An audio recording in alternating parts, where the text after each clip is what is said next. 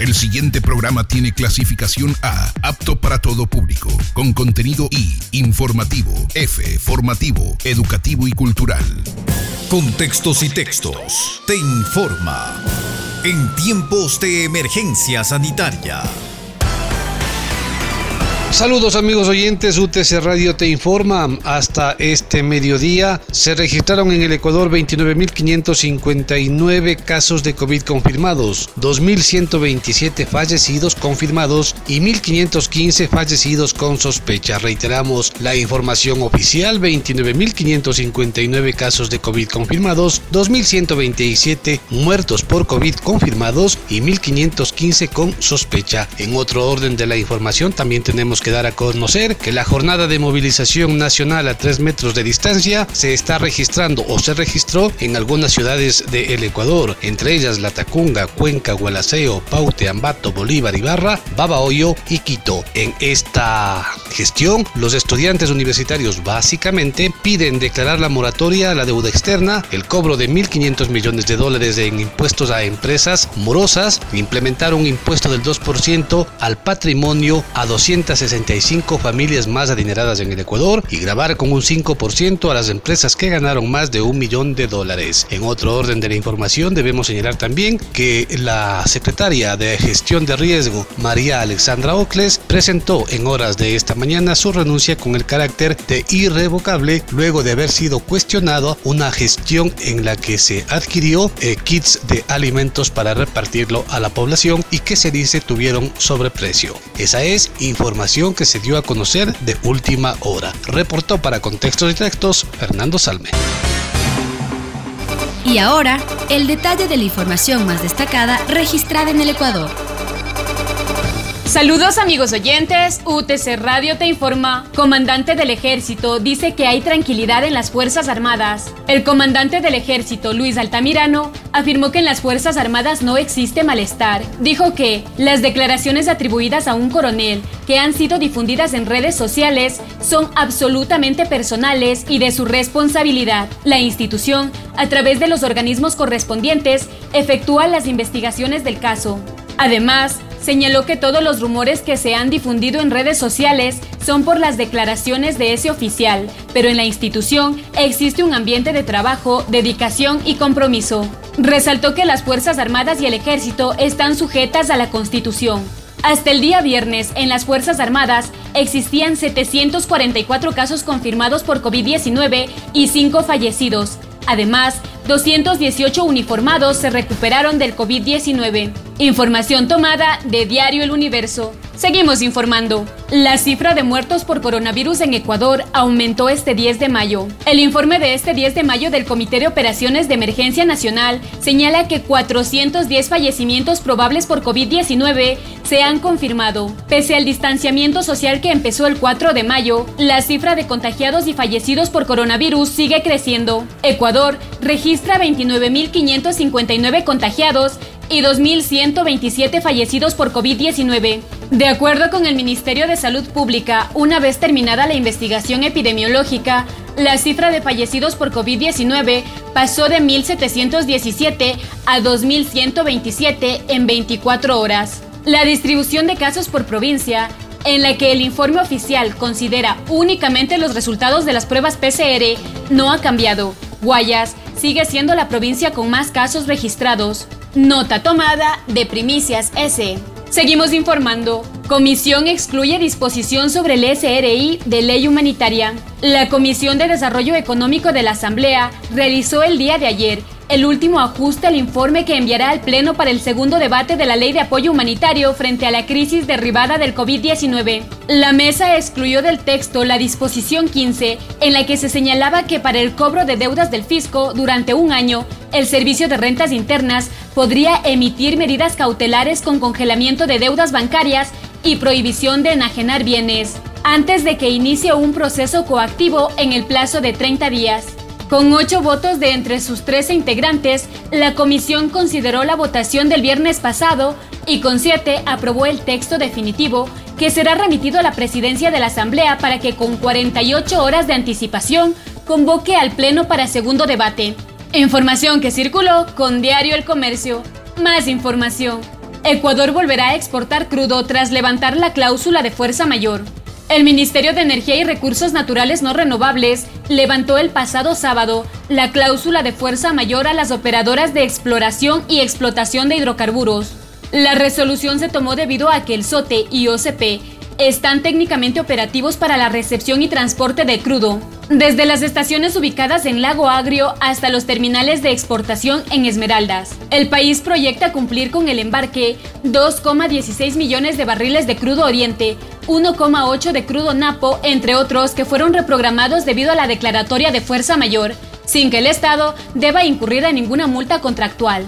Las operadoras del sector de hidrocarburos que por circunstancias adversas relacionadas con la pandemia del COVID-19 y resoluciones de los COEs cantonales y provinciales que dificulten la operatividad normal de los bloques petroleros ubicados tanto en la Amazonía como en la región litoral podrán solicitar al Ministerio la declaratoria de fuerza mayor a sus operaciones. Con esta decisión, el gobierno nacional normaliza y reactiva las operaciones de producción y transporte del petróleo de manera técnica y gradual, hasta llegar a los niveles registrados antes del incidente. Información que circuló con Diario El Comercio. Seguimos informando. Tres cantones pasarán al semáforo amarillo desde esta semana. Las autoridades de Palora y Santiago de Méndez, ambos de Morona Santiago, anunciaron que adoptarán el color amarillo del semáforo de restricciones desde esta semana Así, se sumaron a la decisión del Cantón Daule de Guayas, que dejará el rojo a partir de mañana 12 de mayo. Las nuevas medidas se dieron a conocer el día de ayer tras las reuniones de los comités de operaciones de emergencia cantonales. Palora cambia a otro color desde hoy, 11 de mayo, y Santiago de Méndez a partir del miércoles 13 de mayo. Así, son tres de los 221 cantones del país que pasan del rojo al amarillo, mientras dura la emergencia sanitaria por el COVID-19. En contraste, cuatro cantones continuarán en rojo, Ibarra, Santo Domingo, Cuenca y Machala, al menos durante una semana más. Información tomada de Diario El Comercio. Para contextos y textos, reportó Silvia Vega. Saludos amigos oyentes, UTC Radio te informa. En La Tacunga, el día de ayer, en homenaje al Día de las Madres y en coordinación con la Asociación de Artistas Profesionales de Cotopaxi, el municipio del cantón realizó un recorrido por las calles y barrios de la ciudad, llevando una alegre serenata a las madres de La Tacunga. Fuente, municipio de La Tacunga. Por otro lado, Mies entregó kits de alimentos a familias de Santán Chico en Cotopaxi. El Ministerio de Inclusión Económica Social MIES, a través del distrito de La Tacunga y con el apoyo de la Policía Nacional, distribuyó 50 kits de alimentos a familias en estado de vulnerabilidad, ubicadas en el sector Santán Chico, perteneciente al cantón La Tacunga en Cotopaxi. José Antonio Romero, coordinador de la zona 3 del MIES, indicó que desde el inicio de la crisis se han entregado más de 7.000 kits de alimentos a familias en situación de vulnerabilidad y subempleo de la provincia. La distribución se realiza de manera segura y directa a las familias en pobreza, extrema pobreza, vulnerabilidad y aquellas que dependen del trabajo informal. Para ello, se coordina con gobernaciones, organizaciones sociales, prefecturas y alcaldías. Los kits alimenticios cuentan con productos de primera necesidad como arroz, fideo, harina de maíz, harina de plátano, aceite, frijol, panela, atún, entre otros. Fuente, Ciudad de la Tacunga Online. Más información. En Ambato, Día de la Madre se recordó en varios cementerios. Las visitas a los cementerios la mañana de ayer durante la celebración del Día de la Madre no se dejaron de lado a pesar de que existen restricciones del COE nacional con el objetivo de prevenir la propagación del COVID-19. Desde tempranas horas, las familias recordaron a sus madres fallecidas, aunque en esta ocasión no hubo una concurrencia masiva y se prescindió de serenatas, misas especiales y más actividades que normalmente acompañan este día. Por otro lado, transportistas piden subsidio a la municipalidad. En Ambato, el semáforo en rojo debido a la emergencia sanitaria por los contagios de COVID-19 mantiene paralizados varios sectores productivos de la ciudad. Entre ellos está el de la transportación urbana, que cuenta con 397 unidades que a diario movilizaban no menos de 175 mil personas y que en la actualidad lleva más de 50 días paralizado. Jorge Sánchez, presidente de la Unión de Transportistas Urbanos de Tunguragua, señaló que esta paralización le ha significado el sector una pérdida de alrededor de 3.900.000 dólares. Cuenta que a pesar del contexto, ellos en ningún momento han pensado en un aumento de pasaje pero están en conversaciones con las autoridades para que desde la municipalidad se vea un mecanismo de subsidio que les permita mantener sus trabajos. Sánchez hizo énfasis en que el subsidio no sería para ellos, sino para los usuarios. Estamos mal, y la gente no tiene dinero, y por eso es que queremos llegar a acuerdos con las autoridades para que se tomen medidas en las que todos podamos sufrir menos pérdidas, dijo. Sobre este particular, Anabel Pérez, presidenta de la Comisión de Tránsito del Consejo Municipal, señaló que es importante que el tema se analice de manera técnica para que las resoluciones que se tomen no vayan, bajo ninguna circunstancia, en desmedro de los zambateños. Fuente La Hora Tunguragua. Reportó para Contextos y Textos Alejandra Cela. Saludos amigos oyentes. UTC Radio informa. En La Maná, el personal del Centro de Salud Pucayacu realiza triaje, es decir, control de temperatura y signos vitales en la entrada del establecimiento de salud y aplicación de medicamentos a pacientes prioritarios para evitar aglomeración como medida preventiva de contagios de COVID-19. Además, brindan charlas informativas sobre las medidas preventivas de uso adecuado del arco de desinfección, mascarillas y demás implementos de sanidad. En otras noticias, el GAD municipal de Saquicilí anunció a la ciudadanía en sus redes sociales que las cartas de pago del agua potable se encuentran emitidas hasta el mes de diciembre del 2019. También se informó que las cartas de los meses pendientes serán emitidos en los próximos días. Mientras tanto, el presidente de la Asociación de Municipalidades del Ecuador, Raúl Delgado, se reunió de forma virtual con el representante de la Comisión de Régimen Económico de la Asamblea Nacional, Daniel Mendoza, para confirmar los temas relacionados con la inclusión de las propuestas del gremio municipalista para el proyecto urgente de ley orgánica para el ordenamiento de las finanzas públicas. Por otra parte, en Salcedo, a las 17 horas 37 minutos de la tarde de este viernes 8 de mayo, un fuerte accidente de tránsito se suscitó en el sector de Panzaleo, cerca del peaje interprovincial Cotopaxi y Tunguragua, donde al parecer un camión perdió pista y posteriormente se volcó. Según información proporcionada por el ECO 911, al sitio de la emergencia acudieron socorristas de Panavial y el cuerpo de bomberos de Salcedo quienes confirmaron que dos personas de 24 y 51 años de edad no presentaban signos vitales a causa del siniestro de tránsito. Luego de más de una hora, la vía Ambato-Quito fue habilitada. En otro ámbito de la información, el viernes 8 de mayo, el gobierno municipal de Pujilí hizo la entrega oficial al Distrito de Salud de un vehículo municipal en calidad de préstamo para brindar servicios de salud a las comunidades de Zumbagua y Huangaje, ya que se ha presentado un brote creciente de COVID en esta zona.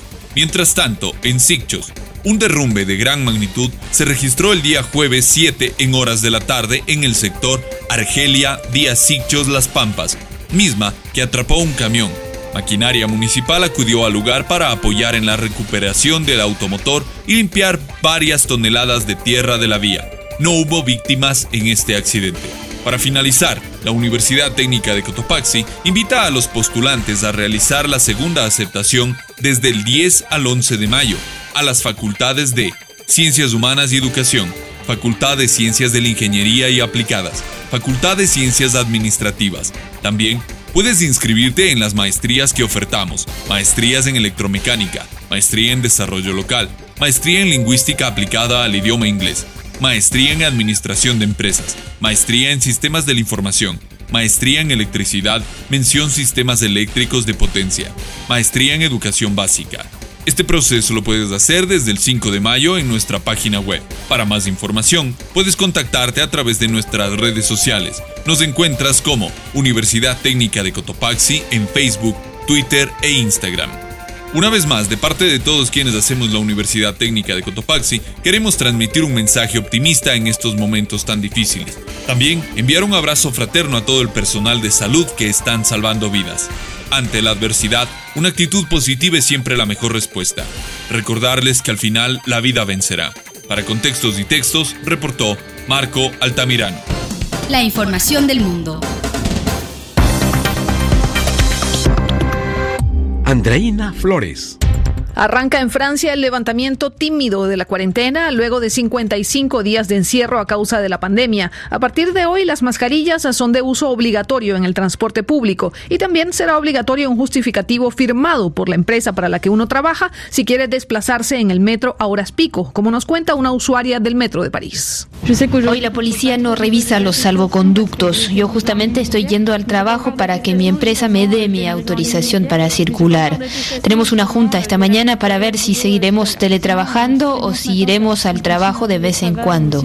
Hoy no había mucha gente en el metro, pero cada día se va a poner más complicado.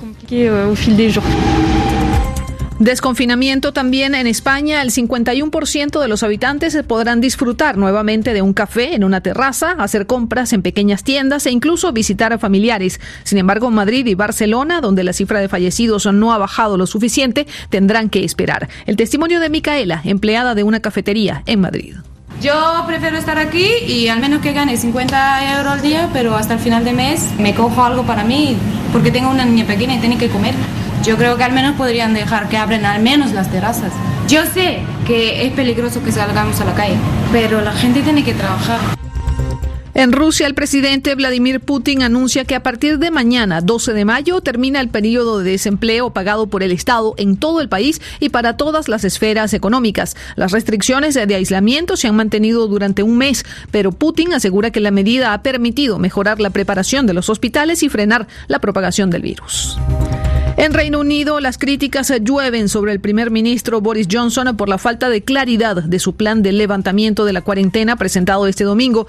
Johnson tratará de explicar los detalles del plan esta tarde ante el Parlamento, desmenuzando un documento de 50 páginas. Reino Unido suma ya más de 32 mil fallecidos y es el segundo país más afectado del mundo por el coronavirus.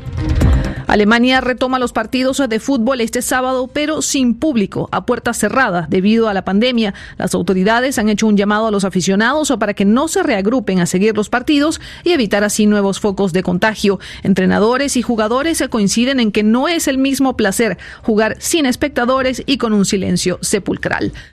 Aquí estamos. Hacemos contacto directo desde el corazón de Cotopaxi con el personaje de hoy.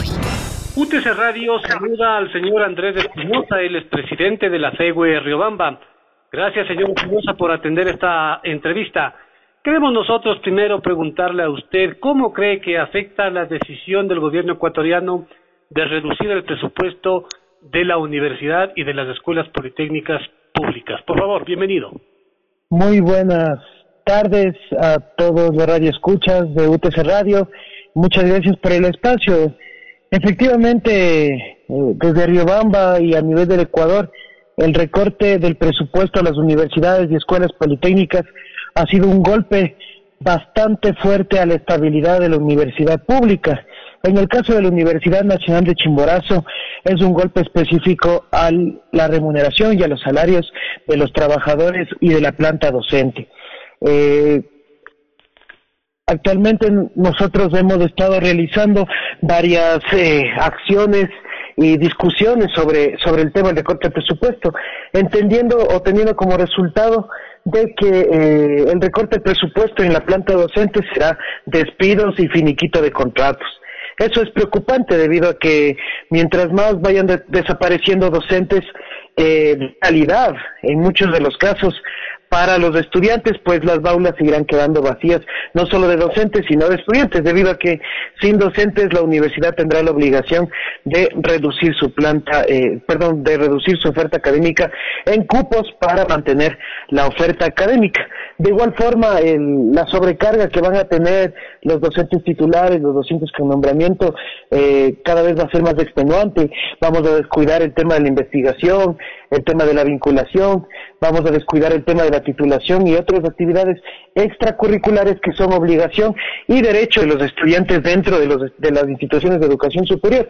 De esa manera la universidad pública lastimosamente solo verá eh, sus intereses protegidos al sector académico y lastimosamente los, los sectores como las prácticas preprofesionales o los proyectos macro de vinculación serán ya direccionados a un solo programa, a un solo proyecto por facultad y las carreras tendrán que sumarse a esos proyectos por la disminución obviamente de ese personal tan importante como es la planta docente que en muchos de los casos ejerce acciones técnicas, científicas en torno a estos dos grandes campos que cumple eh, que cumplen funciones dentro de las de la educación superior.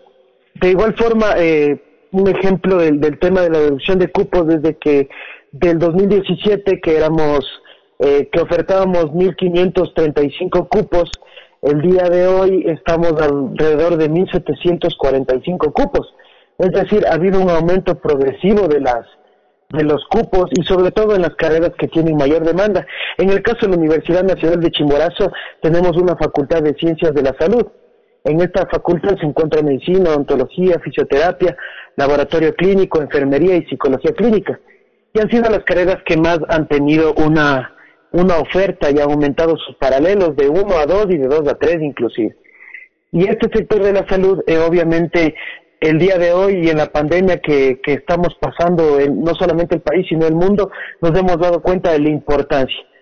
Pero más allá de la importancia, es de la importancia que tiene la salud, es de que por lo menos eh, el 40% de la planta docente de esta facultad son de contrato ocasional. Los que se verían amenazados de lastimosamente tener que dejar sus, sus puestos tan importantes de trabajo. Señor Espinosa, Ahora, el gobierno podría aducir que por justamente esta pandemia que está afectando, como usted lo ha dicho, no al Ecuador, sino al mundo, hay una repercusión económica que obliga a ajustarse los cinturones, como se llama desde el eh, sector oficial. ¿Qué podría responder el estudiantado ante esta realidad? Bueno, esta, este discurso que bastante trillado, ¿no? Porque no es, no es, no es una frase que se haya escuchado solo en esta pandemia, se ha escuchado durante todo el gobierno de Moreno, eh, que obviamente es el resultado de una crisis de muchos años atrás y de un mal endeudamiento que hoy nos deja una economía no solamente en crisis, sino que todos los sectores sociales nos encontramos en jaque. Eso como un preámbulo para responder, porque debido a, a, las medidas que ha tomado el gobierno de Moreno, no estamos hablando de un 10% del sueldo, no estamos hablando un día de remuneración al mes, estamos hablando de, de despidos masivos Estamos hablando de que jugamos con la educación de los jóvenes, con el futuro de las universidades para mis hijos, para los hijos eh, de otras personas que hoy también están, sufriendo los despidos en otros sectores de productivos del país. Entonces, realmente lo que yo le podría contestar al, señor Moreno, al licenciado Moreno, eh, como presidente de la República, es de que arrimar el hombro primero es luchar contra la corrupción arrimar al hombro es realmente hacer un examen técnico de quienes deberían aportar realmente en el tema de la crisis económica. Arrimar el hombro para mí sería cobrar a los grandes evasores de impuestos y aún más, arrimar al hombro es entablar un verdadero diálogo donde la universidad pueda acercarse íntimamente al aparato productivo y generar proyectos masivos para la inserción laboral, para el aumento de la productividad y, ¿por qué no, para salir de esta crisis económica. UTC Radio dialoga con el señor Andrés Espinosa, él es presidente de la FEGUE Riobamba. Señor Espinosa, desde el sector oficial también se ha dicho que no es posible que en estos tiempos un rector de una universidad, eh, un académico, un investigador, tenga un sueldo que sobrepase el sueldo del presidente, que cómo es posible que un rector de una universidad gane cuatro mil, cinco mil dólares, que un investigador gane esa cantidad. ¿Cuál sería la respuesta desde el ámbito de la academia, de la ciencia, ante esta otra afirmación? Eh, yo le voy a hacer una, una, una comparación con el tema. Mucho se ha hablado de que para ser el, legislador o, representante de los, de los de los poderes del Estado deberíamos tener mínimo máster y, o por lo menos un PhD dentro de los asambleístas, ¿no es cierto? Para que ganen la cantidad que están ganando dentro de la asamblea, que son en más o menos sueldos similares. Ahora, cuando un PhD tiene un sueldo cuando un PhD es el que está gerenciando una universidad y produciendo conocimiento y gana lo mismo, ahí sí existe la crítica. Primero, el problema no es el, los requisitos, el problema es el, sueldo. no nos gusta. Primero. Segundo, me parece a mí que esa ha sido una forma de desgastar o deslegitimar el debate y la protesta de los estudiantes alrededor de todo el territorio ecuatoriano. ¿Por qué? Porque los sueldos del escalafón de un docente, el escalafón de los administrativos y quien elige al rector, no somos específicamente eh, los estudiantes, es el CES que, ha colocado un escalafón de sueldos. Primero, la Ley Orgánica de Educación Superior no nos da la potestad de que en el ponderado nosotros seamos quién, quién decide eh, o quién va a ser el que gerencie o, dirija nuestra universidad en el, en el escalafón más alto. Entonces, lastimosamente el tema de que si existan o no los sueldos deberíamos discutirlo de manera interna de manera externa con los instrumentos del Estado para el control de la educación superior y por qué no hablar de una nueva ley orgánica de educación superior que hable mucho más de democracia, que hable mucho más del tema igualitario de los de los de los escalafones y que las universidades comiencen a generar eh, más concursos de mérito y oposición para que tengamos una planta docente fija y la universidad pueda desarrollarse de manera más amplia en otros aspectos como el de infraestructura, como el tema de investigación netamente. ¿Por qué? Porque el presupuesto eh, no tiene nada que ver con los sueldos que están ganando. El recorte presupuestario de hoy día eh, no es del, no tiene nada que ver con los sueldos que ganan los rectores, porque ellos tienen un nombramiento, ellos tienen eh, ya eh, primero nacieron de un nombramiento y los que son más afectados son aquellos docentes jóvenes que ingresaron con con ganas de ser docentes, con ganas de prestar eh, sus conocimientos para la formación de profesionales en la Universidad Ecuatoriana. Señor Espinosa, tenemos entendido nosotros que los estudiantes, los trabajadores, los docentes irán poco a poco sumándose y pese a las condiciones que se vive en el país, es decir, que no hay cómo movilizarse, que no se puede reunir, que no se puede manifestar públicamente la forma de pensar, ustedes se están organizando para llevar adelante una serie de eventos. Cuéntenos, por favor, cómo se vislumbra el transcurso de esta semana que se inicia y si cree usted que en base o sobre la base de esas movilizaciones, de esas manifestaciones, de lo que se comenta ahora en las redes sociales, habrá la posibilidad de que se revean las medidas. Efectivamente, nosotros eh, con los trabajadores, con los docentes, inclusive la universidad en su conjunto se encuentra unificada en el aspecto de no permitir el recorte a los presupuestos de las universidades y escuelas politécnicas. Sin embargo, los estudiantes hemos tomado la batuta, hemos hecho expresiones eh, que, si bien es cierto, no permiten aglutinar la cantidad de estudiantes que realmente reflejan las instituciones de educación superior, eh, nosotros hemos hecho eh, presencia dentro de plantones, eh, con una distancia, con elementos de bioseguridad y lo que hablábamos es de que eh, en nuestras manifestaciones, nuestras expresiones de lucha, existe más bioseguridad que quizás la bioseguridad que los médicos tuvieron al inicio de la pandemia. Entonces realmente pensamos que el movimiento estudiantil está preparado para afrontar esta, esta difícil tarea. Eh, poco a poco iremos tomando acciones, ya se han tomado acciones jurídicas en, el tema de, la inconstitucionalidad a, a la decisión del Ministerio de Economía y Finanzas.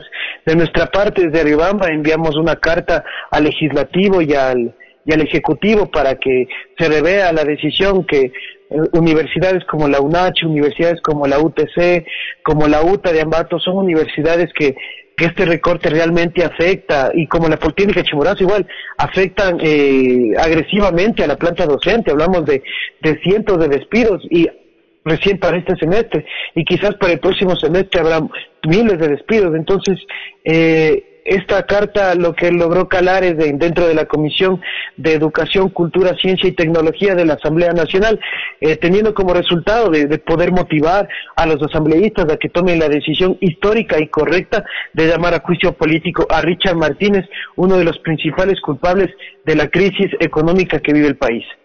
Como usted lo ha dicho, señor Espinosa, y haciendo referencia al trabajo de la Asamblea Nacional y de las autoridades del Ecuador. La crisis no solamente se refleja en las universidades, se habla ya de un recorte de la eliminación de los subsidios en cuanto a tiene que ver a los derivados del eh, petróleo.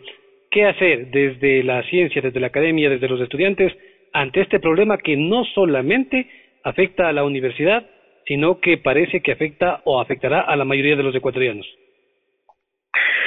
Realmente las declaraciones de Martínez sobre el tema de los subsidios es una, me parece de lo más criminal debido a que en la situación de la pandemia no nos encontramos con espacios amplios de diálogo, sino solo por redes sociales y por medios de comunicación alternativos. Entonces, eh, tomar una decisión de este tipo sin, no la consulta, pero sí el diálogo con los sectores sociales, con el sector indígena, campesino, con los sectores de los trabajadores, de las empresas, de todos los ecuatorianos que formamos este gran tejido social, me parece un acto criminal, porque orillará a los sectores sociales a salir a las calles. ¿Para qué? Para un diálogo, buscar soluciones. Nosotros hemos manifestado desde Riobamba y de varios países y de varias provincias en el país de que nosotros realmente lo que creemos es de que no podemos cerrar los ojos a la crisis económica, pero la crisis económica no puede ser pagada y no puede y no puede ser eh, subsanada desde el bolsillo de la clase obrera, de la clase trabajadora y de la clase media.